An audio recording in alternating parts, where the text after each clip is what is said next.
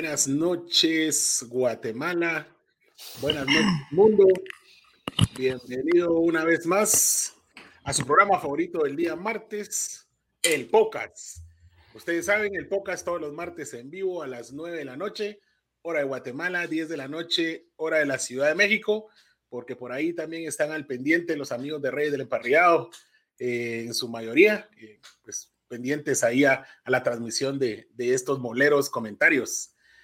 Y antes de presentar a quienes me acompañan esta noche, pues agradeciéndole siempre a nuestros auspiciadores, eh, Sport Inc. Sport Inc. es una página deportiva que se dedica a muchas disciplinas deportivas, pero dentro de ellas le da su espacio eh, preferencial al fútbol americano con su programa El Podcast, NFL en Guatemala, también la comunidad NFLera desde Guatemala para Latinoamérica. Por ahí vienen algunos cambios que hemos estado anunciando. No lo queremos hacer abruptamente, pero eh, se vienen algunas sorpresas para el grupo. Sport Inc. en YouTube. Recuérdense que la transmisión también está por YouTube ahora. No solamente estamos en Facebook Live, ya estamos superando la etapa de baneo de YouTube con el contenido ya hemos moderado las malas palabras, dicen por ahí. Aunque no, fue, no era eso, era usar algún video de la NFL. Y por supuesto, eh, crecen, al, crecen al pocas.net y nos siguen ahí en todas las redes sociales. Ya tenemos presencia en Instagram, en Twitter y por supuesto en plataformas de audio como Spotify, Breaker, Google Podcast y todas las que a ustedes se les pueda ocurrir.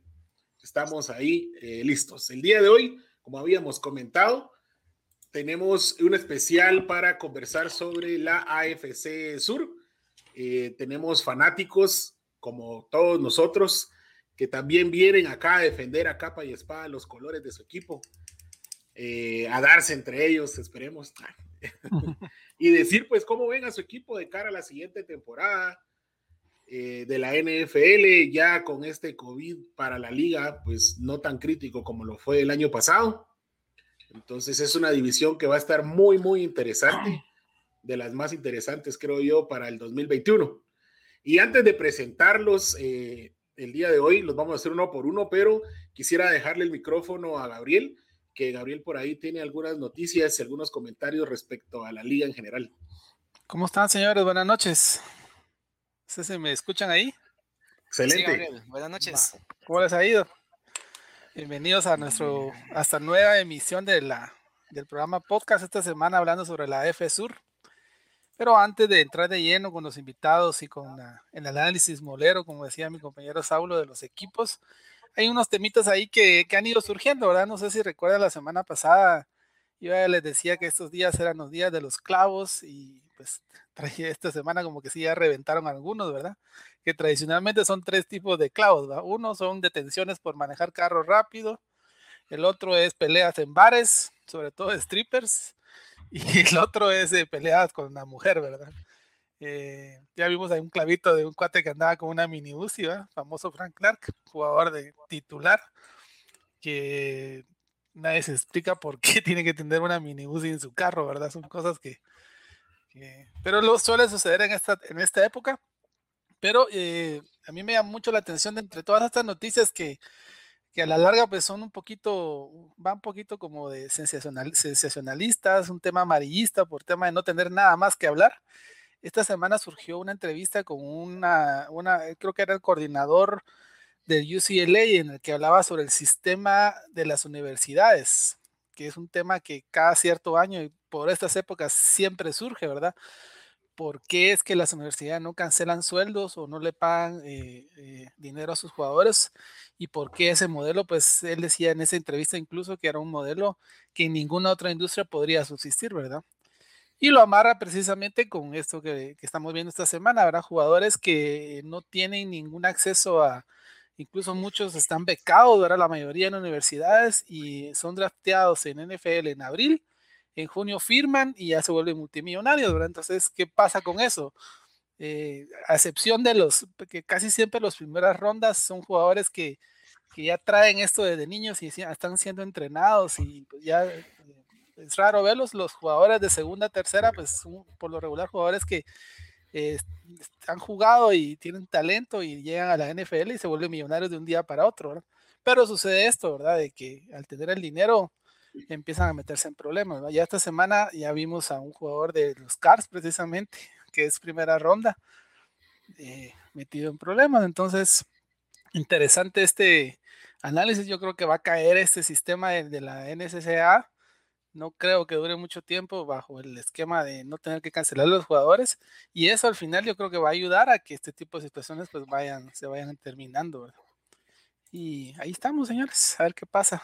Esperemos ya no tener noticias de, novelas esta semana, sino ya tener algo más interesante, sobre todo temas de juegos. El, la primera semana de julio empiezan los primeros entrenamientos con contacto y ahí es donde ya vamos a empezar a ver eh, las, las, las, luchas por las posiciones, que yo creo que es lo que más esperamos ver ahorita, ¿verdad? ¿Quién se va a quedar en los equipos donde se están disputando titularidades? Y, y ver ahí que las sorpresas de siempre, los lesionados antes de iniciar la temporada. Y ahí estamos, a ver qué pasa. Gracias, Gabriel, por tu introducción. Eh, buenas noches, Bapeta, buenas noches, por ahí alguien haciendo feedback. Buenas noches. ¿Quién estará por ahí? entre noticias, y también tengo ahí un par de, tengo un par de noticias ahí, porque al final nuestro deporte también se ha extendido más allá de las fronteras de Estados Unidos, ha llegado a nuestro país y sigue por los continentes. Hay dos grandes noticias dentro del mundo del fútbol americano. Este fin de semana eh, inició lo que es la americano con una gran cantidad de equipos alemanes, por ejemplo, el enfrentamiento entre el Berlin Thunders y el Leipzig Kings.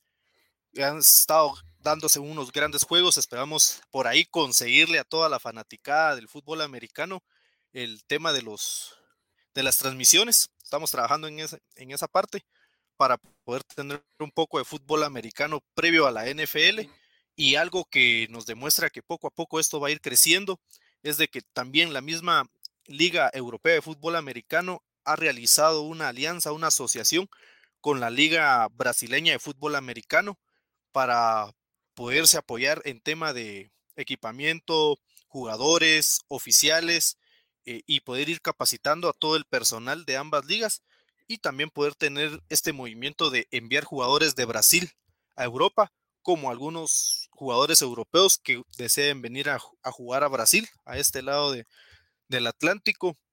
Entonces se está dando muy buenos movimientos en lo que es el fútbol americano a nivel de las demás naciones y pues esperemos de que también acá estamos a pocos, a pocos días, a pocas semanas de que se dé inicio de la liga guatemalteca y aquí estaremos dándole lo que son los resultados y aquí vamos iniciando un una noche más con el Pocas y con nuestros invitados de la, noche de hoy.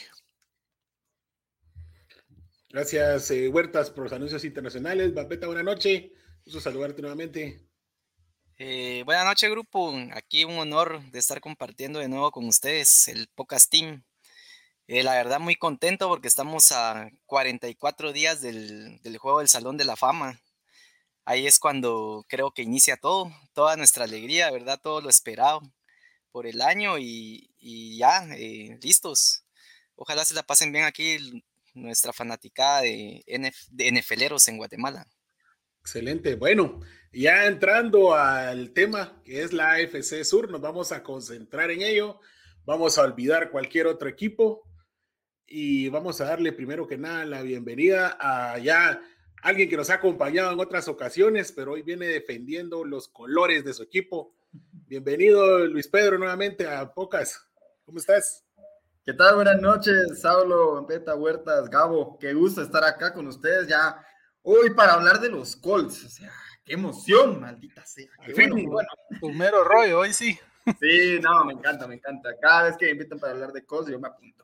Y oigan, solo quería agregar una cosa a lo que dijo Gabo, no me quiero extender mucho, pero con esto de, de, los contratos y cómo pasan los jugadores de no tener dinero en fútbol americano colegial a recibir contratos millonarios en la NFL, fíjense este dato curioso que pues, yo lo, lo, escuché hace varios años. Más del 70% de los atletas profesionales en las cinco grandes ligas de los Estados Unidos, escuchen esto, más del 70% de esos atletas terminan en bancarrota. Y por esto California estaba buscando, yo no me recuerdo si fue en 2019 o 2020, en pasar una ley que ya permita el pago a los atletas universitarios. Yo no sé si ya se pasó o si se Ya está aprobada. Ya, está aprobada.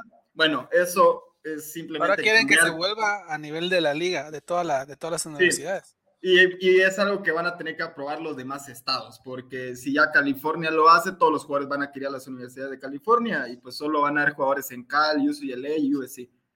Entonces, gusto, mucha. Gracias, Pedro. Bienvenido de nuevo. Y bueno, eh, también como parte de los, de, los equipos que conforman la división, tenemos el día de hoy a José Paniagua. Bienvenido, José, fan de los Tennessee Titans. Un gustazo tenerte por acá. ¿Qué tal? Buenas noches. Aquí viendo al, equipo más raro de, encontrar fanáticos en Guatemala. Bueno, es uno de los equipos, estoy seguro, pero. Créeme que están los Jaguars también. Incluso hasta, hasta los.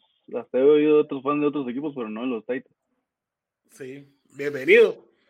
Qué bueno conocer a uno, conózcanlo bien a veces, miren jóvenes, para, para que vean que sí existen. Bienvenido, Titan. Y por último, pero no, por último, pero no menos importante, tenemos a Karen, aficionada de los Houston Texans, viene hoy portando los colores de su equipo. Hola Karen, buenas noches, ¿cómo estás? Oh, hola, buenas noches a todos. Muy bien, muchísimas gracias por la invitación nuevamente y aquí, sí, como decían, ¿verdad? Para hablar de, de los Houston Texans. Entonces, pues muchas gracias y esperamos seguir escuchando a los demás. Excelente. Y pues yo hoy estoy en modo peta y vengo a, hablar un poco de los colores de los Jacksonville Jaguars, ya que fue, fue una labor imposible conseguir uno para el día de hoy, pues aquí estamos y vamos a, defender a Trevor Lawrence a capa y espada. Ahí te vamos a apoyar. Ya lanzando por ahí la primera pregunta eh, con la que solemos eh, iniciar este tipo de programas que hemos tenido es ¿Cómo surge el fanatismo hacia el equipo que ustedes apoyan? Eh, ¿Desde cuándo fue algún jugador? Coméntenos ustedes cómo, cómo nació ese amor hacia cada uno de sus equipos. Vamos a empezar con Luis Pedro. Pues mira, Saulo, yo no es que tenga una gran historia de cómo me volví fan de los Colts. Lo que pasó fue que en el 2002, 2003, mi hermano instaló el juego de Madden en la compu. Entonces yo no sabía, yo en ese momento no sabía nada de fútbol americano, o sea, ahí fue mi, primer roce con el deporte y yo le dije a mi hermano, pues, pues ¿quién es bueno? Entonces empezamos a pasar los equipos y de repente cayó los Colts y mi hermano me dijo, ay, hay un jugador que se llama Peyton Manning, nah, son algo buenos, esos los puedes escoger. Entonces ahí los escogí, empecé a jugar con los Colts y dije, bueno, de aquí soy. Entonces, de hasta ahora. Ya hasta ahora. Muy bien. Ya es, ya es segundo, segundo Madden fan que hemos encontrado. Justamente ahí nace su, el fanatismo al equipo. Y José, la misma pregunta para tu persona. Por supuesto. Eh, pues, te sincero, es una historia un poquito graciosa, pero eh, como, como cuando tenía como siete años, pero estaba viendo un partido de eso que no sabía absolutamente nada, la verdad y pero me llamó la atención los colores del, del, equipo, que era azul, azul rojo y blanco. Y creo que al final lo que más me llamó la atención principalmente fue el color. A mí uno de niño al final se enfoca en, en lo que ve, literalmente en solo lo que ve. Y cuando vi los colores dije, ah, me gustaron, me regalaron una playera de esas. Precisamente al día siguiente que vi el... Dije, ah, me gustaron los colores y todo. Y desde entonces, pues, como tenía como siete años aproximadamente. Y entonces, desde entonces, pues, comencé a... No fue un jugador, no fue un, no fue Michael Vick en su tiempo, no fue, no, no fue ese Super Bowl que casi ganan contra los Rams, no fue nada, sino que fue con, fue por puro los colores, ¿verdad? Ok, interesante. y ahí comencé. Interesante relación y cómo conociste justamente a los Titans y surgió tu fanatismo. Y la misma pregunta para Karen. Karen, ¿de dónde nace ese amor hacia los Houston Texans? Gracias, eh, buenas noches. Fíjense que ustedes, que la otra vez que estaba acá les comentaba, ¿verdad? Que como que la pasión por el fútbol americano inició desde el 2004, cuando los Patriotas se enfrentaban en, en un Super Bowl, ¿verdad? Y desde ese entonces, pues, me volví fanática, pero ya en el 2015, fíjense ustedes, a raíz de un viaje familiar, Eh, mi familia, la mayoría de ellos, ¿verdad? Mi núcleo familiar, ya sea mi mamá y mis hermanos, vivían en Houston. Entonces justo me tocaba visitar por primera vez la ciudad y conocer y lo primero que ves cuando llegas a Houston hay un mural hermoso, que, que, igual está dedicado a la ciudad y todo lo demás, ¿verdad? Entonces ya empiezo a identificar el, el logo. Eh, y fíjense ustedes que el esposo de mi mamá en su momento me decía, fíjate que aquí el equipo es tal, ¿verdad? Y, llegué justo al inicio de la temporada, justo del 2015. Entonces empiezo a ver a los Texans jugar, ¿va? Y decían que era el, equipo de, la ciudad de Houston, ¿va? Entonces empecé a verlo y todo. Para ese entonces estaba en su apogeo. De hecho, ese año J.J. Watt fue el MVP Defense, ¿verdad? Entonces empecé a verlo y dije, wow, qué genial que este jugador esté dando tanto. ¿eh? Y, aparte en ese entonces eh, tenían otro QB no estaba de Sean todavía. Eh, estaba, ya estaba de André. Entonces, fíjense ustedes que fue, fueron como que los que más me llamaban la atención, ¿verdad? Y justo los colores. Entonces, a raíz de ello, y, que yo ya era fanática, mi familia también se vuelve fan, ¿verdad? De, los equipos, del equipo como tal. Entonces, ya cada vez que llegaba siempre me tenían un souvenir, ¿va? Incluyendo el que tengo aquí atrás, que ya, que, camisetas originales y esto y lo otro. Entonces, empecé a verlo más, ¿verdad? Me gustó bastante también cómo, cómo se iba desenvolviendo, porque en ese momento creo que en, su división empezó también a levantarse bastante, ¿verdad? Ya a anotarse un poco más. Y a pesar de que es el, equipo más nuevo en la NFL, ¿verdad? Solamente. Oh, gracias, eh, Karen, por tu anécdota. Bien interesante, ¿verdad? Que conociste el deporte en un determinado momento y pasaron varios, varios años para tú tomar un color bien interesante conocer eso. Y bueno, antes de entrar en la ronda de preguntas que tienen preparados los panelistas para cada uno de ustedes, eh, Gabriel quiere hablar un poquito de la división para poner en contexto a los que nos están viendo y por supuesto a quienes nos están escuchando. Entonces, Gabriel, te cedo la palabra. Sí, esta división es una división bien interesante, ¿verdad? Como decía Karen, eh, están Texans, que es un equipo bastante nuevo, los Jacks, que también es un equipo realmente muy nuevo, el tema de los Colts, ¿verdad? Que realmente no son los Colts originales, sino hay una historia ahí del, de cambio de ciudad un poco, poco dramática. Y, em, el tema también de, del otro equipo que, de los, eh, se me fue el nombre ahorita aquí, de los, ya, de los Titans, que originalmente era, era un equipo también de otra ciudad, ¿verdad? Entonces, eh, al final, pues es una, eh, si lo miramos por conferencias, y los comparamos con otras conferencias donde hay equipos muy viejos, este pues casi que tiene los equipos más nuevos y son equipos que han ido, eh, de hecho solo hay un campeón de NFL del Super Bowl en esta división, ahí van subiendo, tienen temporadas buenas, temporadas malas, pero creo yo que este año precisamente es un año bien interesante para esta división porque hay dos equipos muy interesantes de ver, que son los Colts, y que son los, eh, los Titans, ¿verdad? Los equipos que han estado punteando, se han estado metiendo a la, a las, a la, a la postemporada, que este año yo creo que incluso van pueden llegar, alguno de los dos podría llegar incluso a la final de conferencia. El tema de los Jacks, que también va a ser interesante de ver porque es un equipo que tiene al, al pick número uno y pues todo lo queremos ver jugar, ¿verdad? A ver si fracasa o no, o qué va a pasar. Y los Texans, que muchos dicen que es un equipo en, construcción, reconstrucción, pero yo creo que más que es un equipo en descomposición, ¿verdad? Porque por lo que se ve, yo creo que este año va a ser peor que, el año pasado, sobre todo lo que hemos visto ahorita en Ausis. Entonces, eh, eh, es va a ser bien interesante ver estos juegos, ¿verdad?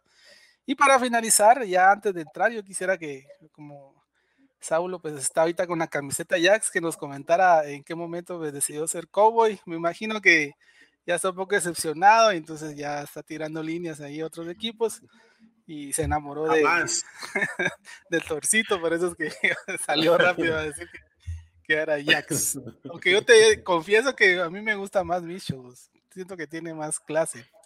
Pero a ver qué tal. Ah, Ah, no, no, no veo yo a Minshew como el que lleve el, barco de los Jacks, la verdad. Por muy que me caiga bien, el talento de Trevor Lawrence ahí está, es, incomparable. Eh, mi historia con los Cowboys, hagamos algo la siguiente semana en la NFC Este. Entonces te la voy a contar la siguiente semana que pertenece ahí. Y pues con los Jaguars ya va a tocar en algún momento eh, lo que yo he visto de este equipo. Me parece muy interesante lo que están haciendo eh, no los considero como un equipo que vaya a llegar a una final de conferencia aún, pero eh, un equipo joven, eh, que creo que tiene un buen cocheo ahora. Entonces vamos a verlos eh, en la temporada. Bueno, arrancamos ya con la ronda de preguntas. Eh, vamos a darle la palabra a Vampeta. Vampeta por ahí tiene algunas preparadas. Recuérdense que la misma pregunta que él haga, pues va a rotar para cada uno de ustedes y ustedes siempre contestando como fanáticos de su equipo. Entonces, Vampeta, el micrófono es tuyo. Eh, gracias, Saulo. Pues la verdad que tenía una pregunta directa ahí para Luis Pais, que es eh, fanaticazo de los Colts. Eh, la verdad que hay un tema bien interesante en la temporada del 2009 con los New Orleans Saints, ¿verdad? Que supuestamente la liga, por lo del huracán Katrina, le regaló ese anillo de Super Bowl a Drew Brees. Y te pregunto eso porque llegaron al Super Bowl, ¿verdad? Y todo. Entonces, ¿crees que la NFL se decidió darle el Super Domingo a New Orleans eh, por lo del huracán Katrina? ¿Qué opinas vos como fanático de Colts que viviste ese Super Bowl? Mira, eh, mi abuela siempre me decía, piensa mal y acertarás. Pero no quiero pensar mal acá. Eh, si te das cuenta, justamente cuando los Astros de Houston salieron campeones, también estaba ocurriendo una catástrofe, estoy hablando del MLB, también estaba ocurriendo una catástrofe parecida a lo que, a lo que pasó con Nueva Orleans. Y yo le dije a mi jefe en ese momento, los Astros van a salir campeones porque les van a regalar el título por lo mismo. y justamente pasó eso. Eh, yo, yo, no quiero pensar así, yo no quiero pensar que la liga está planeada de cierta forma o que arreglan resultados para la conveniencia de las ciudades. Eh, en aquel momento los Santos la verdad es que tenían un equipo muy respetable, Drew Brees estaba en su mejor momento y el que cargaba con el equipo de los Colts pues era obviamente Peyton Manning y como se define ese Super Bowl, si lo recordarán ustedes, fue básicamente un pick six a Peyton Manning y lo único que yo pensé sin entrar en ese detalle de lo que hablabas, Vampeta, fue si Peyton Manning nos trajo acá y perdimos por un error de él, era hasta donde podía llegar el equipo. Entonces, me gusta pensar que fue un juego reñido, fue un juego competitivo, que se peleó en el, en el emparrillado y ahí se definió. No, no, quisiera, no quisiera entrar en eso de lo planeó la liga, se lo regalaron a los Santos, porque igual, o sea, los Santos tenían un equipazo en ese año. Entonces, diría que, que no a tu respuesta, que no se lo regalaron a los Saints y lo ganaron bien gracias, gracias. Sí, yo coincido. Eh, los que no muy están de acuerdo son los eh, fanáticos de los Vikings, ¿verdad? Por la forma en que perdieron esa, esa final de. yo creo que es más NFC, los Vikings. Yo creo que fue más los Vikings, ya los Colts. Pero, sí, ya es buenísimo. Eh, gracias. Gracias, Vampeta. ¿Alguna pregunta para los Texans, Vampeta? Aprovechando tu momento. Uy, para los Texans. Para, dirigida para Karen, ¿qué pensás sobre lo que lo que pueda venir para Deshaun Watson? ¿Será que no juega este año?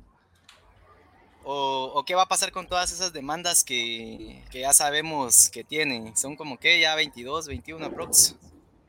¿Qué opinas, Karen? Fíjate que creo que la verdad, eso sí fue una noticia así como que bastante escandalosa, sobre todo para, para, los que lo hemos seguido tantas veces, ¿verdad? Y es que eso es algo común también, o sea, no puedo decir que, que cualquier persona no le pueda pasar, pero siendo él como que uno de los representantes del equipo, o sea, sigue desestabilizando, ¿verdad? Y sobre todo con lo que ya se venía, ¿verdad? Sus demandas, su descontento con el equipo, que no ha recibido apoyo y todo lo demás. Entonces creo que a la larga eh, todo eso ha, venido como que a contribuir para que él no creo que vaya a rendir y si, y si tal vez se presenta los primeros partidos, no creo que termine la temporada, honestamente. Más bien creo que a los, los que recién entraron al equipo van a empezar a como que a levantarse, ¿verdad? O a dar la cara por el equipo como tal. Eso es lo que considero ahorita con Deshaun.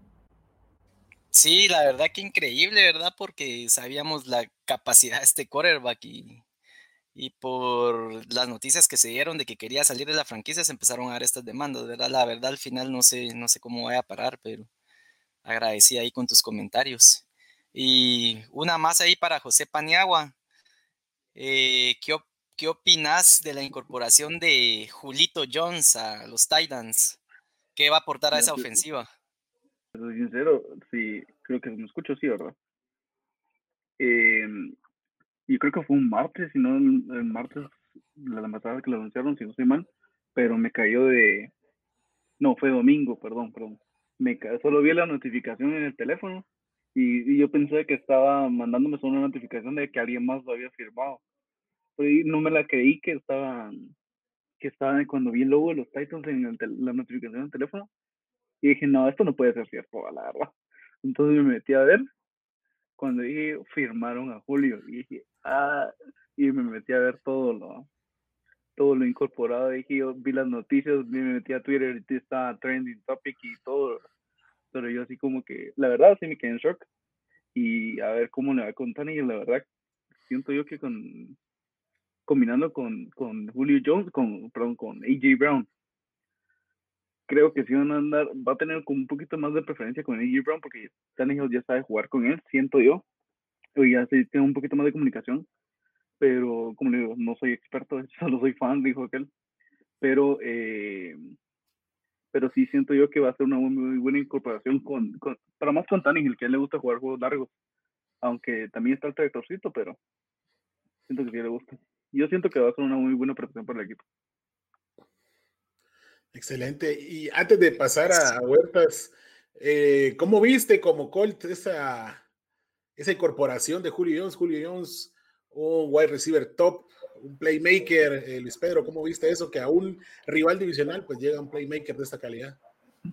Pues mira, ya tienen a Derrick Henry, entonces tengo que aguantar suficiente desde hace varios años y también estaba de Sean Watson en Houston. Entonces créeme que esto de que estén llegando superestrellas a estos equipos ya es algo de lo que, lo que estamos acostumbrados, ¿no? Y, creo que en toda la liga eso pasa. Eh, te soy sincero, cuando, cuando vi la incorporación de, Julio Jones se me hizo muy lógico por, por, la, por la salida ya de, de, de, jugadores importantes del staff de receptores de los Titans. Entonces creo que era una posición que necesitaba reforzarse en ese equipo, pero a la vez hay que ver qué participación va a tener Julio Jones porque obviamente este equipo es de juego terrestre, eh, es de atacar con Derrick Henry y veamos después qué podemos hacer con, con, el juego aéreo, ¿no? Con el juego de pase que va a tener Ryan Tannehill y las opciones que él pueda, que él pueda, pues, con las que pueda contar durante los partidos. Eh, entonces, yo no espero de Julio Jones una temporada súper estrella las que tuvo en Atlanta, pero sí creo que va a ser un jugador para hacer jugadas importantes en momentos específicos, que eso es lo que necesitan los titanes. Entonces, eh, pues, ¿qué, te digo? ¿me, da miedo? No, no me da miedo. es un gran jugador, tremendo jugador, pero es parte de lo que hay que lidiar, ¿no? O sea, el nivel en esta liga es muy competitivo y la verdad me encanta que Julio Jones, porque, pues, mientras más competitividad haya, mejores van a ser los partidos. Sobre todo por el equipo que ha formado Indianápolis. Sí, van a estar buenos esos dos, esos dos partidos con los Titans, muy buenos. Gracias, les espero. Eh, Huertas, eh, ¿cuáles son las preguntas que tenés para cada uno de nuestros invitados el día de hoy? Bueno, eh, pues buenas noches, bienvenidos. vamos a iniciar con, preguntándole aquí a, a Karencita cómo está la situación en Houston, cómo eh, visualizan desde el, cómo se ve la franquicia desde, desde la visión del, del, fan a lo que se pueda aspirar y vamos a, a qué se puede aspirar con Houston esta temporada en tema de cuántas victorias pueda lograr con un equipo realmente mermado, ya lo decía Gabo, un equipo que está en completamente descomposición, o sea, lo que ha venido sucediendo, el cómo envían por dos, dos Tortrix, un France y un cigarro casino a Andrew Hawkins al desierto. A TJ Watt realmente lo regal, también lo enviaron por, por dos por dos risitos y con tanta demanda de, o sea, sus superestrellas aniquiladas. ¿Hasta dónde puede llegar Houston?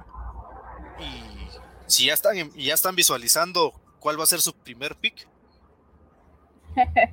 Pues honestamente concuerdo con lo que mencionaban anteriormente, ¿verdad? Y yo trato de ser una fan realista, porque esa es la verdad. Me imagino que Van Pete va a estar súper feliz con, la, con los dos super personajes que se pasaron para allá, pues super jugadores. La verdad es que si solo de André rindió un montón la temporada pasada, imagínense esta, esta temporada, ¿verdad? Pero ya tocará hablar de los Cardinals, ahora me toca de los Texans. Honestamente, eh, considero que esta temporada, en 18 partidos de, de, temporada regular, no creo que ganen, tengan más de unas 8 victorias, honestamente. No creo que pasen de ahí.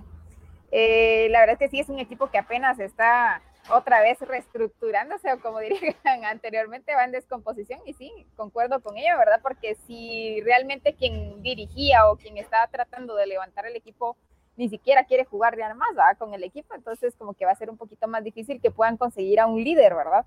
Ese líder que motive y que levante, entonces creo que esta temporada va a ser más de, de irse conociendo nuevamente entre ellos, ¿verdad? Y de seguir tratando de, de conocerse realmente, de levantarse y de, y de tratar de seguir aprendiendo para las próximas temporadas, honestamente. Creo que esta temporada va a ser como más de composición y de conocimiento entre ellos para que puedan rendir en las siguientes temporadas. Muchas gracias, Karen. Yo creo que va a ser para ver Texans esta temporada, ver NCAA. Por ahí puede salir un buen mariscal, un buen líder. Eh, dentro de las siguientes preguntas vamos con, con José Paniagua. Vamos ahí con, con nuestro único Titan en Guatemala. Sabemos de las capacidades, eh, ya te preguntaban cuál había sido la reacción al llegar Julio Jones, el tener a Adrian Brown. Sabemos que Julio es muy bueno, ha sido uno de los mejores receptores top realmente de la liga, llegó a comandarla en tema de recepciones. Eh, ese resultado, esas virtudes de Julio Jones se irán a ver reflejadas en cómo va a bloquearlo las corridas a favor de Derrick Henry o cómo se ve desde el aficionado que pueda mejorar y balancear ese tema de, del ataque de Tennessee, porque casi todos sabemos que en Tennessee es en primera darle a Henry, segunda en Henry, tercera Henry y en cuarta tercera en la Henry también. ¿Cómo ven ustedes ese balance que va a llegar a dar Julio Jones y qué es lo que está buscando Tennessee también? Que no se te olvide la quinta que también va a Henry. no, pero como te, fíjate que, eh, siéndote sincero, yo sí el año pasado que sí sentí que estaban cargando mucho a, a Derrick, la verdad. Sí estaban, por lo que estaban mirando, jugada tras jugada, tras jugada, tras jugada, le estaban dando a Henry, ya estaban agotando, ya se les está, AJ Brown se mira que estaba vacío, sí, tuvo unas recepciones, no tantas, pero no, no era el enfoque del equipo, todo el enfoque del equipo se, se enfocaba en, en el tractorcito. Pero sí, yo siento que ahorita metiendo ya a Julio Jones, eh, siento yo en lo personal que fue un poquito más como para asustar a para asustar a la defensiva de los otros equipos. Para decir, nosotros tenemos a, Julio Jones, tenemos a un receptor, un que ha tenido muy, un, muy buenas temporadas, ha sido muy, un muy buen jugador, pero siento yo que lo van a equilibrar un poquito más. Tal vez no va a ser un 50-50 entre jugadas aéreas y jugadas terrestres, sino que va a ser tal vez más un 60-40. Sí, sí, se, eh, se, van a seguir apoyando en Henry, porque al final eso es lo que lo ha llevado el año pasado al. El año pasado, perdón, siempre me confundo en fechas. A la final de la conferencia. Y el año pasado que casi, casi solo por la mar, no hubiera sido por la mar, eh, hubiéramos pasado a final de a las a esa final de conferencias, pero de lo contrario, si, como digo, no creo que vaya a ser un 50-50, no creo que vaya a ser un, muchachos, tenemos a Julio Jones, vamos a apoyar a Julio Jones, vamos a apoyar a AJ Brown, vamos a apoyar a otro receptor, a otra la abierta, no creo que vaya a ser así, creo que sí van a ser, bueno, tenemos a Henry, vamos a dar la vieja confiable, ¿verdad? Entonces, siento que va a ser un más tema de 60-40 pero que se van a apoyar en Julio Jones ahorita con la experiencia que él ha tenido. Ha llegado incluso a Super Bowl hace dos, tres años, no me recuerdo. Eh, ha, tenido buena experiencia con la experiencia que tuvo con Matt Ryan, con la experiencia que, bueno, solo esa ha tenido, creo yo, pero ha tenido una gran experiencia de casi 10 años. Siento yo que eh, la experiencia va a aportar bastante en el tema, en el tema, en, en este tema, básicamente, en lo personal. Entonces, ¿consideras que va a ser más también el poderle enseñar o ser él el dirigente de, ese cuerpo de receptores por esa misma experiencia para que pues Brown vaya terminando de pulir lo último que le hace falta y no digamos el cuerpo, ese cuerpo de receptores jóvenes que vienen atrás? Exacto, exacto. Sí, como te digo, siento yo que eh, Tannehill, que ya con igual con su experiencia en los Dolphins, que ya no es no es el quarterback más joven que tiene la NFL, por supuesto, pero siento yo que entre ellos dos se pueden eh, apoyar bien. Eh, Tannehill, eh, perdón, eh, Joe, se puede enseñar a, a AJ o a otro receptor, o, no sé si esas técnicas, esas mañitas que tiene la NFL o los jugadores en sí al momento de desarrollar su, su juego, siento yo que le va a caer muy bien al equipo. Que creo que tal vez siento que es un equipo muy ingenuo, muy en lo personal, muy muy, reservado, muy me quedo me quedo con lo confiado, sino que yo siento que va a ayudar más de no muchas de esta sálganse de aquí y exploren nuevos mundos, ¿no? Excelente visión ahí desde, parte de la fanática Titans. Y ahora con el tocayo Luis Pais. Eh, muy interesante lo que se viene en los Colts. Parece ser el equipo fuerte en la división realmente un equipo que vaya a ser comandado desde las trincheras, que es, eh, es lo que se espera como fan de lo que pueda venir a dar la nueva adquisición a los controles, que es Carson Cristales Wentz. ¿Qué tanto puede, eh, pueda llegar a dar este joven antes de que se lesione? O si hay alguna solución también para, para la línea ofensiva recordando que uno de sus mejores, de sus mayores anclas, pues ha colgado el casco y las sombreras. Sí, sí, sí, te referís allá a Castonzo, que se retiró la temporada pasada. Pero mira, yo te digo algo. Primero con, con Carson Wentz y con los corebacks en general, yo creo que es, es muy difícil poder medirlos con la misma vara todos, porque las condiciones son muy distintas en los equipos en los que están y lo que le exigen al coreback son diferentes, diferentes parámetros dependiendo del equipo en donde estés. Entonces, ¿qué necesita Indianapolis de Carson Wentz? No necesita lo que necesita Filadelfia de Carson Wentz. No necesita que Carson esté lanzando 300 yardas por partido, que te mande cuatro touchdowns por juego. No necesitamos eso. Necesitamos un, un coreback que sepa administrar el juego. ¿Por qué? Porque este equipo ya está armado. Este equipo tiene una buena defensa y este equipo tiene una gran línea ofensiva que a pesar de lo de Castonzo, lo que estás mencionando, Eric Fisher va a estar eh, en el lado ciego de Carson Wentz a partir de octubre. En septiembre, para mí sería un milagro de la medicina ese tipo regresa en septiembre después de romperse el talón de Aquiles en enero. Pero para octubre, creo que ahí es donde se va a empezar a ver la fortaleza de esta línea ofensiva. Entonces, lo importante de Carson Wentz en los Colts, a diferencia de lo que tenía en Filadelfia, es el juego terrestre y el apoyo que te puede dar. O sea, la línea ofensiva estamos claros de, lo élite que es pero o sea, tenemos un staff de corredores de Marlon Mack, que no estuvo el año pasado porque se lesionó, Jonathan Taylor, 1169 yardas, Nain Hines, que es un receptor saliendo desde la posición de running back, y Jordan Wilkins, que es el cuarto corredor, me parece pues de lo más regular que podemos ver, no es top, pero tampoco es algo mediocre. Entonces, esto es lo que me da esperanza de que podamos ver una buena temporada de Carson Wentz. Ahora, lo que decías, Huertas, es de cristal. Si se lesiona, no me sirve de nada. O sea, no me importa si se lesiona en octubre, noviembre, diciembre, enero. Si se lesiona, no sirve de nada tenerlo en el equipo. No te sirve nada un jugador lesionado y para, para eso es de que tenés que ir siempre buscando esos recambios. Pero si Carson Wentz se mantiene sano, o sea, el tipo tiene un, un cambio de actitud. Empezó a practicar con el staff de receptores hace un mes más o menos. Con Michael Pittman, con T.Y. Hilton, con Zach Pascal y con todos los que querrás que estén dentro del equipo de los Colts y cuando vos ves los entrenos, las imágenes de lo que está pasando, hay una, una, actitud diferente. Tiene al coach que fue su mentor en sus mejores años en la liga. Entonces, todo este cambio de mentalidad es lo que yo creo, creo, puede darle una esperanza a Carson Wentz, porque yo sí les digo, yo, Saulo, Vampeta, Huertas, Gabo, Karen y José, yo no recuerdo la carrera, yo no recuerdo a un jugador que su carrera fuera tan abrupto de definirse en una temporada. O sea, si este año Carson Wentz no tiene una buena temporada, se terminó. Él va, está destinado a ser un backup o a irse a otra liga, jugar fútbol arena, jugar flag en algún lado. Pero si este año Carson Wentz no demuestra que es un coreback rentable para, para ser titular en la NFL, está fuera, está fuera. Entonces, ese tipo de cosas creo que son lo que le puede ir ajustando la, realidad a Carson Wentz y poner una buena temporada que ayude a los Colts para llegar a, los playoffs y llegar lejos en los playoffs, que es al final lo que, para lo que está hecho en teoría este equipo, ¿no?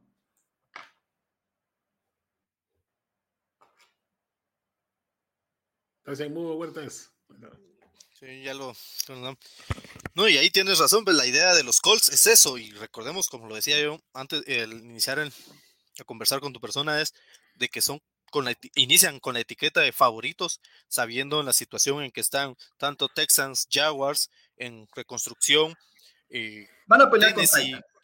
sí, con Titans, eso lo sabes, es una competencia entre ellos dos, pero con eso de que vienes con un mariscal que es esta temporada o es esta, y con una gran línea ofensiva que cualquier equipo quisiera tener, o sea, realmente la, el, el poder cambiar a Castonson por Fisher es un lujo que no se puede dar cualquier equipo y son cosas, situaciones raras que te puedes dar dentro de la NFL, pues es para que sean, o sea, no sé, final de conferencia creo que están llamados a llegar y tiene que ver mucho, como decís, en la, esa química eh, que ha existido y que mantuvo este Wentz con lo que hoy es el head coach de los Colts, pues a ver hasta dónde puede, hasta dónde llega estos Colts y si son la gran, la gran decepción de la NFL o realmente están a la altura de lo que se espera.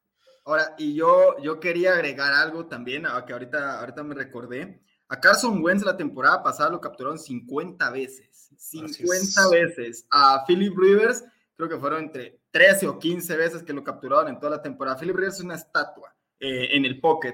Y un amigo me decía, es el problema de Carson Wentz, porque extiende mucho las jugadas y que corre aquí, por eso le pegan. Sí, ese es el problema y eso es justamente lo que tiene que trabajar Frank Wright. Si corrigen eso, es un core rentable para mí. Si no, se va a lesionar y se terminó su carrera. Como lo hicieron con los Eagles en el año del Super Bowl, así de sencillo. Tengo, eh, me surge una pregunta ahí rápida para el Spice que estaba hablando de quarterbacks y Colts. Eh, una pregunta de sí, no, para que no la penses mucho. Eh, ¿Crees que con Andrew Luke y, el, y este equipazo de los Colts del año pasado y este año eh, pudiesen haber ya ganado un Super Bowl? Ah, ganado, no sé, jugado, sí. Sí, con Andrew Luck y esta línea ofensiva, sería una locura ese equipo. Pero ya no está. Sí. Y aprovechando el, aprovechando el tiempo, cabal, creo que Gabriel tiene una pregunta para los Colts. Hace mudo Gabo otra vez. Perdón, perdón, perdón. Eh, yo, yo difiero un poquito con lo que nos dice nuestro amigo Luis, porque eh, yo sí soy fanático, te confieso, fanático, fanático de Wentz, desde que lo draftearon segundo en aquel draft de, no recuerdo qué año atrás de Goff. Eh, siempre se dio su trayectoria, seguí toda su carrera el año que ganaron Super Bowl en los Eagles. Y el cambio drástico, como bien lo decía, de un año, pues fue porque realmente le pegaron durísimo. Y el argumento de que corre, que alarga su, era porque corría por su vida, o sea, si no corría, me lo mataban. Y, y realmente, si lo ves fríamente, no lo lesionaron, ¿verdad? Al final lo sentaron pero si analizando los juegos de, de, Eagles no miraba, había un conflicto de, de ahí de vestidores muy serio y, y, yo creo que el traslado a los Colts fue lo mejor que le pudo haber pasado tanto a los Colts y tanto a Wentz, ¿verdad? Y de, hecho, perdón que te interrumpa. No, dale, dale. No, y yo creo que esta, este comentario que, que me hizo mi, mi compañero de, de, cómo alarga las jugadas con Sor Wentz, que se expone mucho, yo creo, Gabo, no sé si compartís, es más una sensación que le creó a los fanáticos de los últimos dos años que tuvo Carson Wentz, porque yo estoy de acuerdo con lo que vos decís, en esa temporada que iba para MVP, o sea, además Carson Wentz se lesionó porque él corrió directamente a buscar un touchdown y ahí fue donde le partieron la rodilla, pero estoy de, acuerdo, estoy de acuerdo con eso, o sea, el, el, tener la presión constante en cada jugada es lo que te obliga a salir corriendo, a largar y ahí también en esos momentos de presión es cuando tenés que pensar pues más rápido y en, un retraso de esos te golpean y se termina, pero creo que es más por lo que se vio de Carson Wentz el año pasado y quizás 2019, aunque la temporada 2019 no fue tan mala. No fue tan mala. Y hay que recordar que Frank Reich era su coach en esa temporada del Super Bowl, o sea, es la combinación perfecta. Entonces, como fanático, eh, yo que no soy, o sea, no soy fanático de los Colts, pero sí me gusta mucho ver el equipo, sobre todo desde la época de Manning y ya después con, con Andrew Luke y el año pasado con Philly Rivers, que ahí medio malo haciendo sus maromas, pero lo logró meter a postemporada, ¿verdad? Cuatro mil yarditas, nada mal. Porque tenía el tiempo, o sea, si te das cuenta, él podía sentarse, tomarse un café, leer la prensa y después hacer el pase, ¿verdad? Era increíble el tiempo que tenía para lanzar en esa, con esa línea ofensiva. Es, es un equipo, o sea, si, si uno mira los juegos de los Colts, totalmente armado y listo para ganar. Entonces, eh, como fanático, eh, ¿a qué posición llegas? Miras, miras que va a llegar ese equipo esa temporada. Yo por lo menos considero que llega a una final de conferencia, pero ¿cómo lo miras vos? A ver, dentro de la conferencia, los favoritos, desde mi punto de vista, eh, Kansas, Browns y Chance, Chance Ravens, o quizás se me está escapando otro equipo por ahí, pero para mí los grandes favoritos son Browns y Kansas. Kansas por encima de Browns. Y los Broncos, eh, no los mencionaste.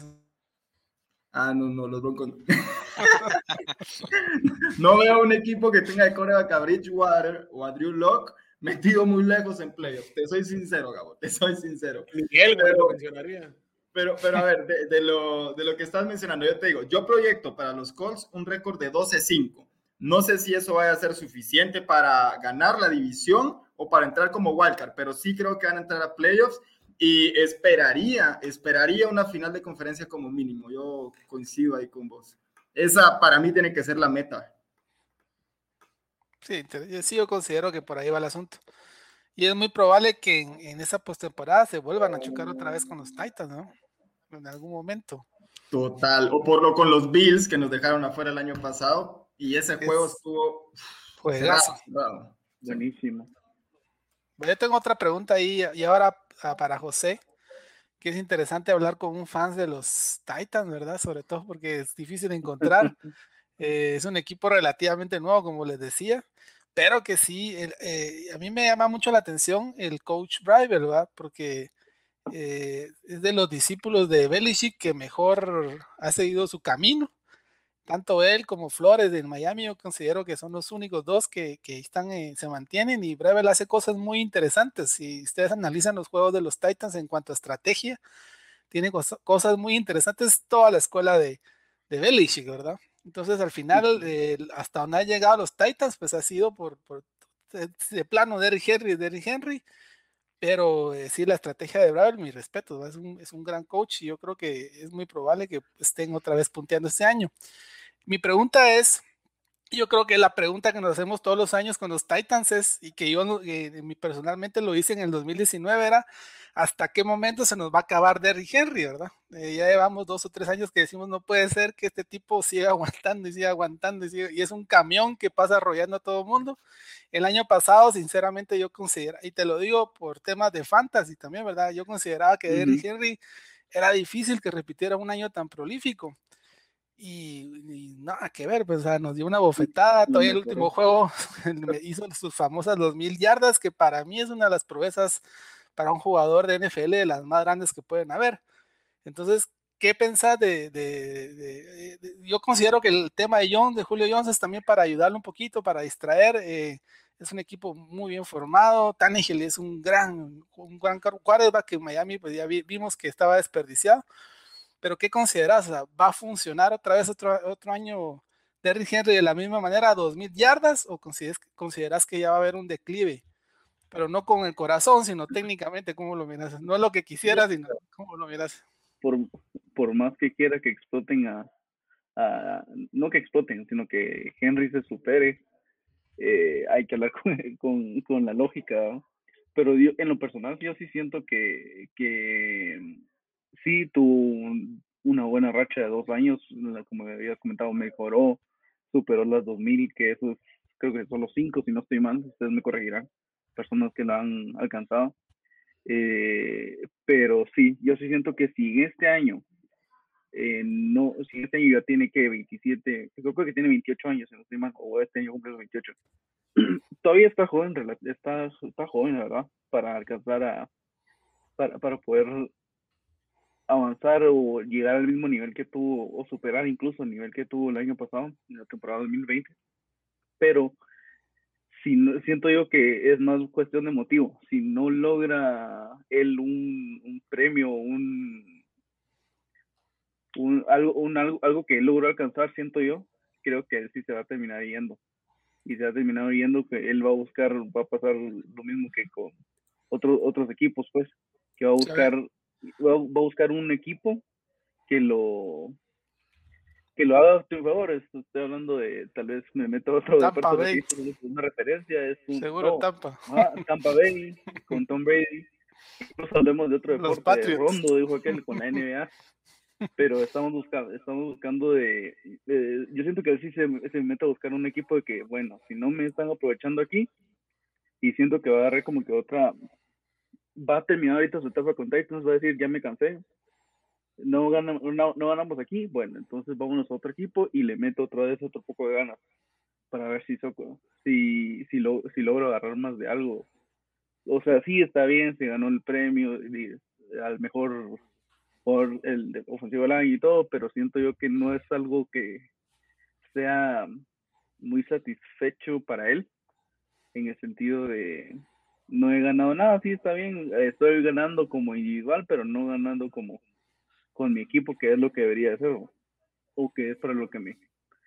Contratar. Pero yo sí siento que este año todavía, este año creo que le va a meter tal vez un poquito más por esa cuestión. Tal, bueno, siendo sincero, no, no, no nos veo tal vez eh, en la final de conferencia, quién sabe, pero no los veo, pero al menos sigue avanzando, o al menos superando su récord, o al menos igualándolo. En Sí, seguro postemporada. Seguro postemporada para ese equipo. Sí, seguro postemporada. Y los juegos con los Colts van a estar buenísimos, la Sí, verdad. hay que apuntarlo, señores. Ese es el que ve los completos. Yo les pongo uno a cada uno. El de local lo gana el local ahí. Así fue el año pasado. Ah, Clásico, Sí. clásico, así ya se, sí, así va a ser. clásico. Muy bueno, muy bueno. la Y más porque el primer partido entre estos dos equipos es en septiembre y es en Tennessee. Los Titans Sí. siempre comienzan re bien en septiembre. O sea, el inicio de temporada siempre es excelente. Sí, el año pasado casi se llevan al 5-0. Sí. Antes de pasar con una pregunta que Gabriel tiene para los Texans, quiero ir un- brevemente a Res para que nos están escuchando por aquí. Dice Roberto, saludos míticos, ya en sintonía como cada semana, ya está en Yo- en YouTube por ahí comentando. Alfonso González, buen programa, saludos. Eh, Roberto, esperando la info de los Titans y Jaguars. Ya voy a hablar de los Jaguars, solo una vez lo voy a hacer. Eh, para que veas. Saludos, Joe, dice Vic. Vic, por aquí lo vamos a invitar para los Ravens. Eh, te mando un saludo, Edel.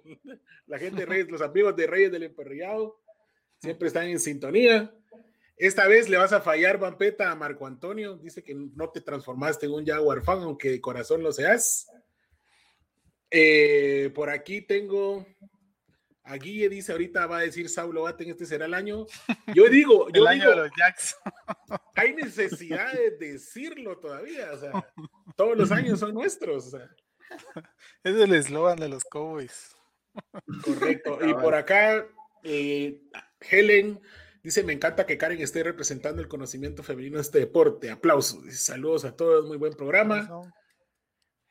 Y por supuesto, acá tenemos Astrid, siempre está en sintonía. Buenas noches. Pasando, pasando lista, pasando lista. Oqueros, aquí presente, está pasando lista. Bien, aquí está Juan Víctor con nosotros. Bueno, hay más comentarios, pero por ahí destaqué esos. Eh, Gabriel, eh, ¿cuál es la pregunta que tenés para Karen? Pues yo creo que eh, Karen pues no le hemos dado mucho el balón esta noche. Lastimosamente pues su equipo no es muy interesante de comentar. Hay que ser sinceros. es, eh, como lo decía desde un inicio. Sincero. Dos años atrás hubiera sido. sea. Sí, pero es que te digo, sí estoy totalmente convencido que es un equipo en descomposición. O sea, mm, cada cosa que hacen va para peor. eh, no sabemos exactamente qué va a pasar. Y francamente, yo, mi pronóstico es que este año van para hacer el pick número uno el próximo año. Y hay un conflicto ahí de gerencia, entrenadores, eh, que no, al final no se entiende, ¿verdad? ¿Qué, qué sucede entre las bambalinas? Eh, pareciera que ningún coach quiso ir a entrenar a ese equipo, tuvieron que agarrar a alguien ahí poco desconocido y, y- y difícil, ¿verdad? Se- de- muy, muy favorable decir que van a tener una, por lo menos cinco victorias, yo creo que ni a cinco van a llegar, pero yo que- quería que me diera su comentario en relación a se como fan, porque al final pues uno de fan pues termina leyendo, estudiando, viendo más sobre el equipo que le va. ¿Qué fue lo que pasó en ese equipo? Porque es un caso bien curioso, como un equipo que venía no siempre pues muy bien, pero se metía postemporada, jugaba playoff, eh, tenían un gran quarterback que estaba jugando a un gran nivel, pero ¿qué pasó en ese equipo? ¿Por qué se está descomponiendo de esa manera? ¿Y crees tú que es un tema de gerencia, un tema de, entrenadores? ¿Qué está pasando en, Texas? ¿Y qué, qué, hasta dónde crees que va a poder llegar esa situación? Y ahí como fans que nos digas con tu corazoncito qué, qué pensás. Pues honestamente, como les comentaba el otro día, ¿verdad? Eh, en el equipo al inicio creo que la competitividad de los, de los jugadores como tal es, es algo bien importante, ¿verdad? Y como un equipo, eh, como les comentaba, recientemente nuevo, ¿cómo cuesta llegar a tener como que ese compromiso, ¿verdad? Entre coaches, entre que los jugadores, entre que la gerencia. Entonces, creo que todo dio resultado de, desde que no la mayoría no estaba de acuerdo con las tomas de decisiones de Bill O'Brien. Voy a retomar ese punto, ¿verdad? Porque desde ahí empezaron los descontentos con los jugadores. Eh, incluso los fans, en mi caso, a mí me costaba mucho ver algunas decisiones que tomaba en la hora de los partidos decisivos, que entonces llegaba a molestar a los mismos jugadores, ¿verdad? Que en su momento incluso hasta algunos de los jugadores tomaron hasta la, la como la batuta de llamar a las jugadas, ya ni siquiera le podían eh, hacer caso a sus propios coaches. Entonces, eh, honestamente, yo creo que al, al, inicio la mayoría de los jugadores dio lo mejor que pudo, pero creo que a la larga, ¿verdad? Ya si lo llevamos a nivel del deporte como tal, y si yo soy un atleta y quiero destacarme, quiero estar eh, dando lo mejor de mí, también quiero que el equipo eh, y, me apoye, ¿verdad? Y también la, la gerencia. Entonces, creo que a la larga fue como que, ya les decía, los pilares del equipo trataron de buscar dónde, ¿verdad? En dónde sí pudieran darles la oportunidad, el chance, el brillo, ¿verdad? Que necesitaban entonces empezaron como que de ahí a desmembrarse.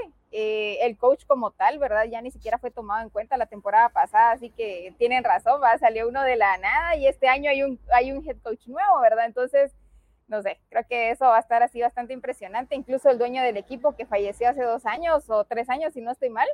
Entonces, todo eso como que ha venido eh, en descomposición del, del equipo de Texans, pero honestamente, pues espero que ahora, ¿verdad? esta temporada por lo menos traten de estabilizarse, ¿verdad? Ya teniendo gente nueva, como les decía, creo que lo único que resta ahí es buscar un buen QB, ¿verdad? O tratar de, de, de, tener a alguien que motive, ¿verdad? Que siga levantando el equipo, porque a la larga, ¿verdad? Creo que eso es como que la cabeza también del equipo y, y quién es el que los, que los une, ¿verdad? Entonces, eh, eso, esperando que este año traten de, de, ya empezar de nuevo, por decirlo así, porque si ya está la nueva gerencia, están los nuevos head coach, el nuevo head coach, los coaches y los nuevos jugadores, pues me imagino que van a tener que empezar de cero. Y sí, honestamente, definitivamente no creo que pasen más de, de, cinco, de cinco partidos o cuatro partidos ganados. Mira, ¿y quién crees que va a ser el, el QB titular? ¿Tyrell Taylor o le van a dar la batuta al, novato de Stanford, a Mills? Yo creo que va a ser el Stanford, honestamente. Stanford. Sí, yo también pienso lo mismo. Ya, ¿qué, ¿qué, más da? ¿Qué más da que le dé? que se fogue. ¿Qué más da? Cualquiera de los dos, como quiera, cualquiera de los dos tiene poca experiencia. Sí. Si no le vuelven a hacer la jugada a Taylor que le hizo el médico en, en, los Chargers. Si no sabes que es el mismo médico, se solo que ahora con la vacuna COVID. Sí. Bueno, eh, quiero hablarles ahí, mira, Saudito. Ah, antes de que de pasarte al pitch, antes, antes, antes, todavía le vamos a dar un poco más el, balón a Karen. Tengo una preguntita ahí para Karen. Esta ahí que la están ovacionando por ser la dama en este grupo de caballeros. Y eh, totalmente enfocado en Houston y en, y en temas así entre, entre género. Lo sucedido con, con Deshaun Watson, el cual eh, tantas demandas que ha tenido por tema de acoso sexual, a, ahí literalmente desde las secretarias ejecutivas y hasta la camarera y la, y la chica que de utilería o que barre la oficina. La, Watson acumuló de todo, hasta la que vende hasta los que venden chicles o lleva las tortillas. O sea, no solo tú como aficionada de Houston, sino que también como mujer ¿Cuál fue, cómo es esa perspectiva? ¿Cómo se percibió toda esta situación, toda esta novela que ha generado, se ha generado a través de Watson y las demandas que han suscitado dentro de una franquicia como la que a nivel de Houston, que es en NFL, donde sabemos que la NFL está muy comprometida en temas sociales y que se ha observado a través de los años que a jugadores y hasta en el caso del dueño de, de Washington hace un par de temporadas también le presentaron demandas y la NFL ha sido totalmente tajante en ese sentido de no permitir de que se vulnere eh, los derechos y la integridad de, las mujeres y las ha ido promoviendo porque estamos viendo que en muchos equipos pues ya hay eh, asistentes en, el staff y coach dentro del mismo staff de, de coacheo que son mujeres. ¿Cómo para ustedes las mujeres fue percibido eso y más para ti siendo una fan de, Houston? Pues honestamente, fíjense ustedes que como les comentaba, ¿verdad? Siendo una fan, ¿verdad? Y conociendo la trayectoria a nivel de deportista de, de, de Sean, como que fue bien impactante ver la noticia, ¿verdad? Porque recién surgió a inicios de este año. Y cuando lo vi, sí, sí me sorprendí bastante, ¿verdad? Porque lógicamente esperas que un jugador de esa talla no, no vaya a hacer cosas eh, como esas, ¿verdad? Y es que no puedo, no puedo juzgarlo a él como, como jugador y como toda la franquicia, ¿verdad? Tengo que juzgarlo a él como una persona individual. Listo, ¿verdad? Eh, su carrera como deportista puede ser excelentemente buena, ¿verdad? Pero su comportamiento o su actitud fuera de la cancha es algo muy diferente. Entonces, en este caso, lógicamente, reconozco que el acoso es como cualquier delito, ¿verdad? Debe de ser perseguido y como tal. Y tratar de entender, ¿verdad? Que en cada uno de los eh, espacios en donde estemos, o sea, tanto hombres como mujeres, debe existir el respeto, ¿verdad? Y, obviamente, si para Deshaun esta es una debilidad que tiene como ser humano, pues de plano, ¿verdad? Tiene que responder ante ello y ante las personas a las que ha ofendido como tal. Pero en sí, eh, yo creo que eso es algo que, que, en mi caso, ¿verdad? Al escucharlo, al leerlo, no es algo que me sorprenda, honestamente. Eh, porque pues, como les decía, o sea, cualquier ser humano puede ser capaz de cometer cualquier delito como tal, pero tampoco se trata de defenderlo, ¿verdad? Simplemente que tiene que responder ante ello. Y, y, lástima, porque eso creo que lo va a perseguir en su carrera como deportista, lo va a perseguir bastante y va a costar mucho de que él vuelva a tener una credibilidad y que incluso eh, la parte en donde él tenga que convivir nuevamente con personas, ya lo como, lo mencionabas ahorita, ¿verdad? ¿Qué sucede si, si al equipo al que vaya o si se queda en, en, la franquicia tenga que convivir con otras mujeres, cómo va a ser la reacción de ello, ¿verdad? O sea, en qué posición, en qué postura va a estar. Entonces, casi que eh, va a ser un poquito difícil para él poder incorporarse y volver a obtener esa credibilidad como jugador, como ser humano, ¿verdad? Porque sí como, como atleta, pues no cabe duda que él es, es, es, muy bueno, ¿verdad? En lo que hace. Y en mi caso, pues obviamente hoy trato de reconocer de que es buenísimo, de que a las mujeres las sigan tomando en cuenta en el deporte y, y en todas las actividades eh, como esta y en cualquier, en cualquier área, ¿verdad? Del, deporte, porque obviamente pues tenemos las mismas capacidades. Claro que aquí en la cuestión física es muy diferente, por ende todavía cuesta mucho que las mujeres estén jugando con hombres como tal, ¿verdad? Solo el año pasado mirábamos el caso de esta chata que, que estaba pateando para un equipo colegial y fue así como que el boom, ¿verdad? También porque fue bonito verla ahí. Pero, no le fue muy bien. La Sarita. Sí, no le fue muy bien al final, pero... pero como tal, o sea, en sí, solo el hecho de saber de que lo intentó, de que estuvo ahí al inicio, pues la verdad que fue bastante bonito poder verlo, escucharlo. igual, para mí sigue siendo eh, bueno también y especial poder seguir participando en, estas actividades, como les decía, entonces, solamente. Gracias, Karen.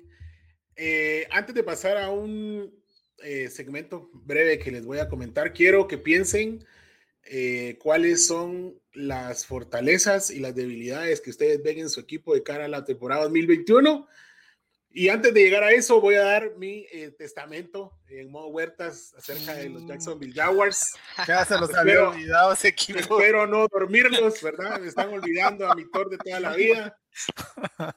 Eh, Hay que hablar de, ser, hay que hablar de cómo, hay que hablar de ese equipo, pero no, se nos había olvidado. Es parte de la división también, les cuento, por si no están conscientes. Brevemente. Tenés, que hablar de, ese equipo porque ahí hay una gran contratación este año. Pues, no se te va a olvidar hablar, ¿va? Del grandísimo y famosísimo Team Ahí te encargo. De hecho, es parte de lo que menciono ahora. Ya, favorito de Gabo, para que te eh, empezando, eh, el cambio de los Jaguars vino con el cocheo nuevo. Urban Meyer llegó desde Ohio State y pues con este equipo va a iniciar su travesía en el profesional. Eh, sabemos que si algo caracteriza a Meyer es que es un, innovador ofensivo desde mi punto de vista y es capaz de adaptarse al estilo de juego. Y creo que esto va a ser muy importante y eso como punto a favor que va a tener en la NFL. ¿Cómo, cómo lo hicieron los Jaguars en off-season? Pues entraron con un cap salarial amplio y si no estoy mal, me corrigen, era el más alto para, este, para esta temporada. Correcto, más alto. Y, yo creo que agregaron bastante valor al roster al final de cuentas. Pero la pregunta que todos nos hacemos es qué tanto realmente mejoraron, ¿verdad? Porque es un equipo que venía de la nada, de las cenizas. Y que el único, pero realmente que yo les, eh, que podría, que les pondría a estos jaguares fue taguear a Cam Robinson. Yo no sé porque optaron por darle un tag, probablemente esperar un año para darle un contrato el siguiente, pero es un, riesgo el que están corriendo en poder perderlo en la siguiente temporada. Y eh, también eh, la llegada de Shaquille Griffin, para mí Shaquille es un muy buen jugador, firmó por tres años y 40 millones, pero también creo que la paga es un poco excesiva a los precios que estaban pagando por otros eh, jugadores de su posición incluso con mejores prestaciones que las de él. Entonces son los dos peros que yo le, veo, le veo en el offseason eh, que hicieron los Jaguars. Y definitivamente los ads, para mí, muy inteligentes fue eh, agregar a Marvin Jones, eh, un receptor de calidad. Creo que le va a dar buenas armas este Marvin a, a Trevor Lawrence. Y el safety este, Ray Sean Jenkins, el que llegó de los Chargers, yo, yo este lo veo más como un movimiento inteligente que puede ser sorpresa, porque recuérdense que venía de los Chargers, eh, quizá no explotó desde sus primeras temporadas, pero en el 2019 tuvo la oportunidad de entrar por la lesión de Derwin James, que es el safety titular realmente de los Chargers, y pues lo hizo bastante bien. Entonces pudo haber sido eh, un robo eh, de bajo perfil, pero con grandes réditos al final de cuentas. Fallaron totalmente en apuntalar la posición de Tyren. Tyler Eifert eh, no creo que pueda darles mucho. Hicieron todos movimientos de bajo perfil, incluyendo Tim Tebow. Yo no sé qué carajos hace ahí, y menos en esa posición. Y yo lo más que destaco eh, fue la llegada de Chris Manners, el, el Tyren, ex Tyren de las Panteras, porque yo creo que lo llevaron para jugar eh, un rol clave en los bloqueos en la línea. En eso es muy bueno. Y si draftearon o tienen dos corredores, pues por ahí creo que puede, haber la, puede hacer la, la estrategia de Meyer. Eh, hasta, hace poco yo dudaba mucho del pick de Tien. Ya vamos ahorita a hablar del, rápidamente de lo que hicieron en el draft. Eh, ya hemos hablado de Trevor Lawrence muchísimo. Si quieren eh, escuchar todas las rosas que les hemos echado, pueden ir a revisar el episodio del análisis del draft de los Jacksonville Jaguars. Está en Spotify. Eh, lo único que voy a decir es que de todos los corebacks que draftearon, es el único que yo considero va a ser superestrella. Van hay otros como un Justin Fields que va a ser muy buen coreback, pero aparte de él, yo no creo que ningún otro vaya a ser una superestrella como lo va a ser Trevor Lawrence es el jugador al que hay, en el que hay que construir este equipo y estoy claro que ese jugador le va a cambiar la cara a los Jaguars. Los Jaguars se sacaron la lotería llevándose a Trevor Lawrence. Los Jets fueron incapaces de conseguir ese pick yendo ellos en la ventaja casi toda la temporada, entonces se lo perdieron. Y me sorprendió lo de Tien, como ya les había dicho, que lo llevaron en su segundo pick. Creo que no lo esperaba, basado en la gran temporada y la gran sorpresa que tuvieron con James Robinson, pero realmente eh, analizando un poco y viendo el estilo de juego de Urban Meyer, creo que Tien es un jugador muy al estilo de los corredores con los que él ha trabajado en Ohio State. Entonces, quizá por ahí pueda venir la clave en la que va a utilizar a los dos y Etienne va a tener un rol muy específico dentro de la ofensiva de Meyer.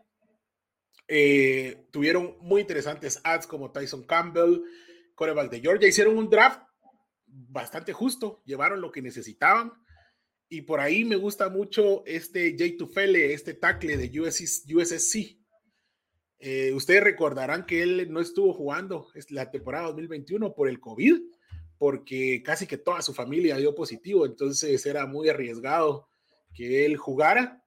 Pero en el 2019 fue un All Pac 12 eh, eh, First Team, Entonces creo que por ahí fue un robo de Meyer y lo que voy a, hablar bien de los Jaguars es que se están reconstruyendo, creo que lo están haciendo bien, llevaron un buen equipo de cocheo y lo más importante, están dejando a Meyer tomar las decisiones respecto a juego, respecto a jugadores y creo que eso en el deporte para mí tiene mucho valor.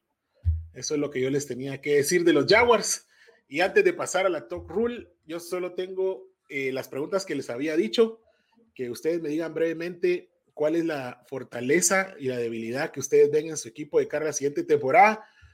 Y antes de arrancar con Luis Pedro, quiero una pregunta específica. No sé si va a ser parte de tus debilidades o tus fortalezas, Luis Pedro, con los Colts. Eh, intenté encontrarle a los Colts debilidades, sinceramente, y la única que realmente tiene un peso es lo del coreback que hemos venido hablando. E, es, la, es el único signo de interrogación que tiene esta franquicia de momento. Eh, en algún momento pensé que no habían drafteado un tackle ofensivo en el draft hasta la séptima ronda, es decir, no utilizaron un cuarta, un quinta ronda. Dije, ¿qué carajos va a ser? Pero después llegó Eric Fisher, ahí todo se solventó, la pregunta fue contestada, pero draftearon ahí a Sam, el animal Ellinger, como coreback en la séptima o sexta ronda, no recuerdo bien. Soy fanático de los eh, Longhorns, eh, Horns, correcto. Y eh, a mí me gustó mucho lo que Sam hizo en el equipo de, de los Longhorns y que lo hayan llevado a los Colts. Dije, wow, ojalá puedan trabajar a Sam, lo merece. ¿Y crees que esto fue así algo bastante, fue un regalo que les llegó por ahí Sam eh, a los Colts, eh, lo espero. Eh, antes de contestarte a la pregunta, Saulo, solo quiero hacer un comentario con lo que hablabas de los Jaguars. Si Tim Tebow llega a hacer un pase en ese equipo teniendo a Trevor Lawrence, alguien tiene que ser despedido de los Jaguars. Solo eso voy a decir. No, alguien de la NFL por haber dejado eso. Pasar a eso. Sí, pero te lo apuesto ahorita mismo de que eso va a suceder. si Tim Tebow hace un pase en ese equipo, te va a Trevor Lawrence, tienen que esperar a alguien en los Jaguars, solo eso digo. Pero por no, me sorprendería, yo, creo que, yo creo que vamos a tener que hacer una quiniela.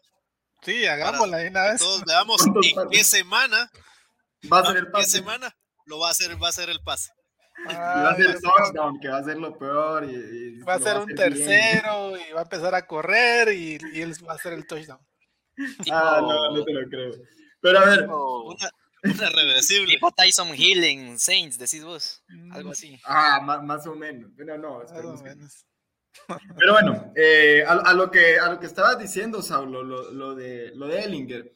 Eh, honestamente, yo, yo cuando vi que hicieron el pick, yo sí pensaba que iban a ir por coreback y no sabía específicamente en qué ronda. Pero yo sí creo que de lo que pasó en este draft para los Colts, tanto Ellinger como, como Riley Pay, como Dayo, que fue la selección de segunda ronda, todos esos le cayeron así en el lap a los Colts, que yo estoy seguro que ni siquiera lo tenían planeado. O sea, Riley Pay se tenía que haber 15, 15, fácil y los, y los, los Giants antes lo dejaron, lo dejaron pasar como si nada.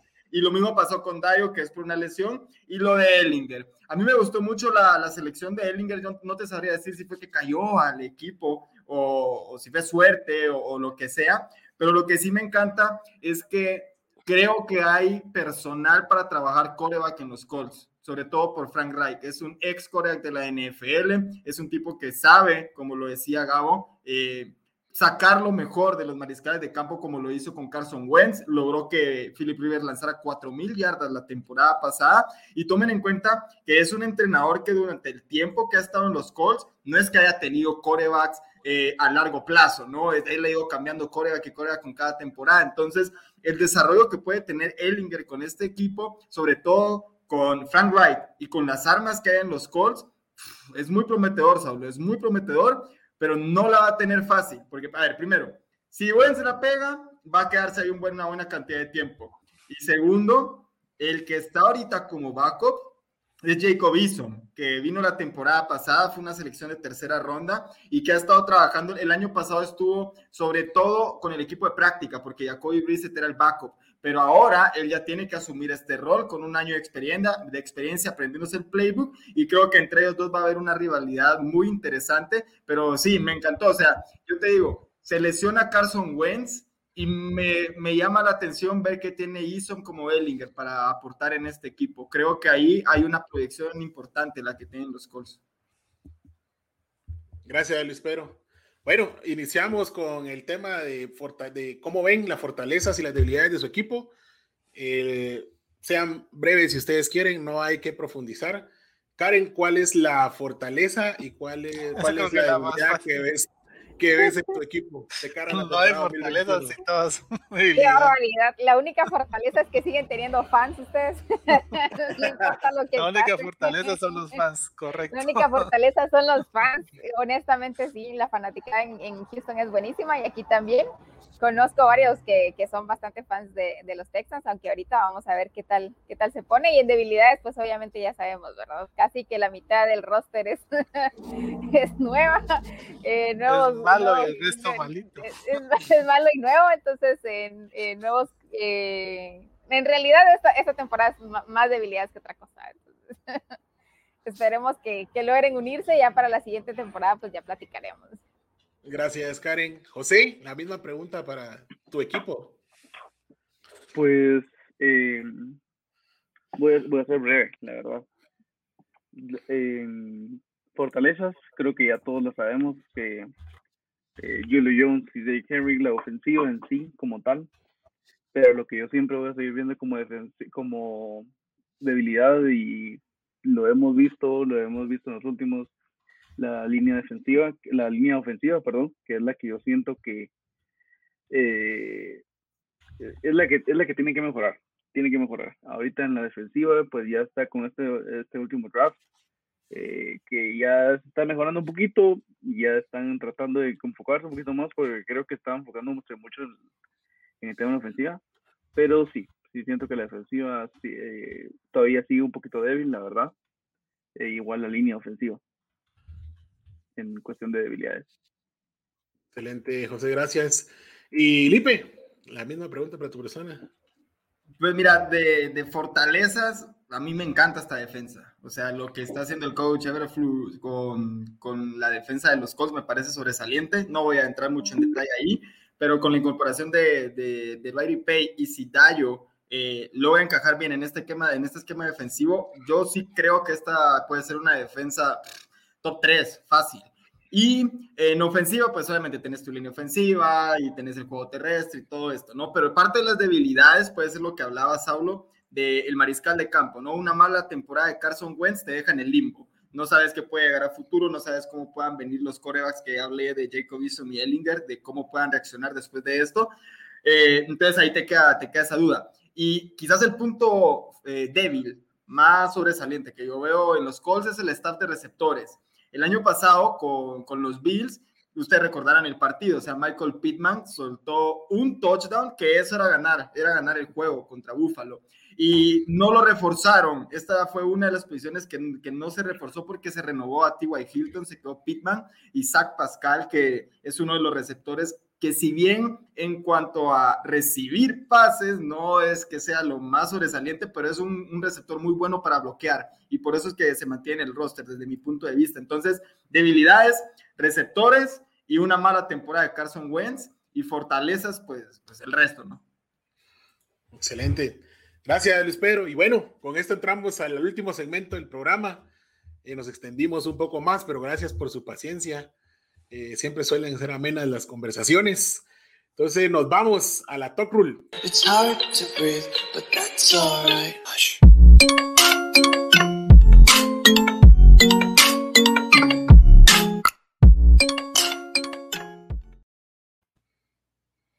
Listo, bienvenidos a la Talk Rule, el segmento más loco del podcast. Brevemente, uno, ese segmento donde no hay reglas, las reglas no las inventamos en el momento. Dos, no pueden evadir las preguntas a los invitados, no las pueden evadir. Tres, recuerden que expresan muchas de ellas datos hipotéticos, así que no se vayan a preocupar de más. Y por último, no van a ser juzgados por sus respuestas, solamente nos vamos a reír o burlar de las mismas, pero no vamos a juzgar. Entonces, arrancamos. La primera que yo le quiero preguntar eh, a los invitados es, completen la oración. Trevor Lawrence será Empecemos con Luis Pedro. Trevor Lawrence será novato de la temporada. Muy bien. Karen. Exacto, coincido, pero como no puedo repetir, será MVP de, el último partido que tenga. Ok. José. Yo me dejaron sin opciones, pero será el, el quarterback mediático. Siento yo que es el que más donde está más enfocado a todos los medios y el marketing. Ok. Será la portada más en 2023. Exacto. Muy bien. Va a ser el show. El, próximo Madden. A la solo, parte de Brady. Vamos a hacer una excepción como en la Talk Rule. Aquí rompemos y hacemos las reglas.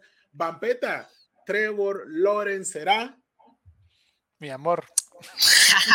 Ese ya es. No, definitivamente, definitivamente el Rocky del año. Yo pensé que ibas a decir tu primer tatuaje en el pecho. Ese, ese está destinado para los Cards, cuando cumpla 40, ahí va, fijo. Segunda pregunta de la Talk Rule, y por favor contéstenla con total sinceridad. ¿Cuál es el rival divisional que ustedes más detestan? Luis Pedro. Houston, por mucho. Ok. Karen. Micrófono, micrófono.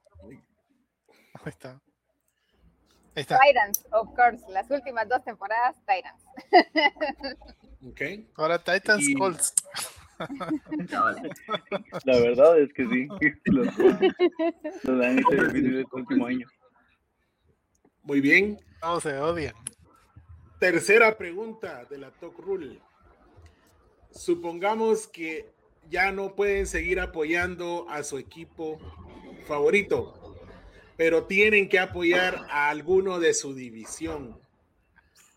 ¿A qué equipo apoyarían? Espero. Ya los Jaguars. Me dejo seducir por ese pelo de Trevor Lawrence. No, bien. Karen. Eh, me iría por los Jaguars también. Es, el, es, es como el del pueblo de siempre. Uh, no puede, los Browns ya se sienten como que celosos. Cabal. José. Eh, voy, a, voy, a, voy a seguir igual con los Jaguars. No, no me agradan los Texans ni los Colts. Ya viste el poder de Trevor Lawrence. Este año van a haber más no, fanáticos de Jax. Te voy, te voy a hacer Va a haber migración a Jacksonville. Te, te voy a ser sincero, Huertas. Lo que pasa es que Jacksonville nunca ha sido bueno. Entonces no recordamos así, ah, me ganó este partido, me dejó fuera de playoffs. Con Titans y con Houston sí, pero sí. Jaguars, Jaguars no. Sí, no, Jaguars. Son los Browns. Solo- no solo te quiero-. Te quiero recordar que los Jacks le ganaron un partido de, de conferencia a un equipito de allá de, de la ciudad del acero, pues, hace muy poco tiempo. Sí, pero. No era no, no los Ajá, Jaguars sí. por eso. Tenía un cuerva que era Pero- un era un as. Era. Y Bortles. Carrar. Bortles. Bortles, vale, Bortles. Bortles. Bortles. Play Y, Bortles. Y- Eso fue con, Y le con ganaron, eh, en la defensa. Y, y a los lastimosamente sí, eso fue En un duelo de pistoleros. O sea, que ese equipo, ahí va. sí, pero lastimosamente solo para, para Solo regalarle para la, la- final de campeonato a los Ir a Pats, darlas. Ok. ¿no? Para ir a darlas con los, con los. Pats. No, pero No, mira, Gabo, ahora. contado con los dedos de una mano las buenas temporadas de los Jaguars. No tienen muchas, o sea, realmente también. Por es que Sí, esa no sería tienen- la única buena que tienen. Por poco se meten al Super Bowl. Bueno, Bueno. y para cerrar la Talk Rule, Gabriela cierra hoy con broche de oro la última pregunta. Yo tengo una pregunta ahí al corazón de Karen, y, pero que se las quiero hacer a todos también. Indudablemente todos sabemos que Deshaun no va a regresar a Texas. Si ustedes tuvieran que escoger un equipo de la, de la conferencia americana, ¿dónde quisieran que jugara Deshaun? Empecemos con Karen. Ay, rayos. Que se vaya a los Patriota. Patriots. A los Patriots. La vi venir. La vi venir. Cualquiera menos ese. Es muy buena respuesta. Eh, Luis, ¿a dónde De lo, quisieras ¿verdad? mandar así? De la americana para que jugara siempre con ustedes en, en esa conferencia. Tengo dos. Podría poner a Miami o a Denver. Uno de esos dos. Ahí está. Me llegas. Ay, lo soñó todo el off-season. Lo soñó todo el off-season. Los digo Y, soñando. sigue- y ahora sueña a Aaron Rodgers. Sí, sí. A cualquiera Y va, y a seguir soñando, y va a seguir soñando. Yo voy a dar mi opinión así rapidita. eh, en los Raiders para que se moje ahí Jeffrey y ya deje de soñar con Derek Carr con una buena temporada, hombre. Otro que sigue soñando con. Muy bien. ¿Y José? Ah, pregunta difícil, pero creo que sí. me- en este caso, sí me voy por los Broncos. Ahí está. Muy bien. Ahí estamos, señor. Cabo, yo lo quisiera ver son buenos yo lo amigos quisiera ver en. Chicago. Yo lo quisiera ver en Chicago, fíjate, Gabriel. No creo. Pero no, Ahí hay como 10 corebacks, hombre. Ahí ya, ya no hay espacio para otro coreback. Si Alta Cumbia pudo, ¿por qué no los Chicago Bears? Eh, Antes de, antes de cerrar, tengo yo una pregunta, pero cabal para Karen, ahorita que están hablando de, de dónde ver. Karen, ¿en qué momento Houston va a cambiar su logo por el de Cardinals? Nunca vaya. Son lindos los colores. Check it out. Van a buscar un ave Aunque, tejana. aunque más tenga ya los mejores jugadores que haya visto, aunque, aunque estén ahí con los Cardinals. Ya empezó la migración. No, no, voy a, no voy a migrar. Ah, es que esos cigarros de cambio. Para... Los admiraré de lejitos.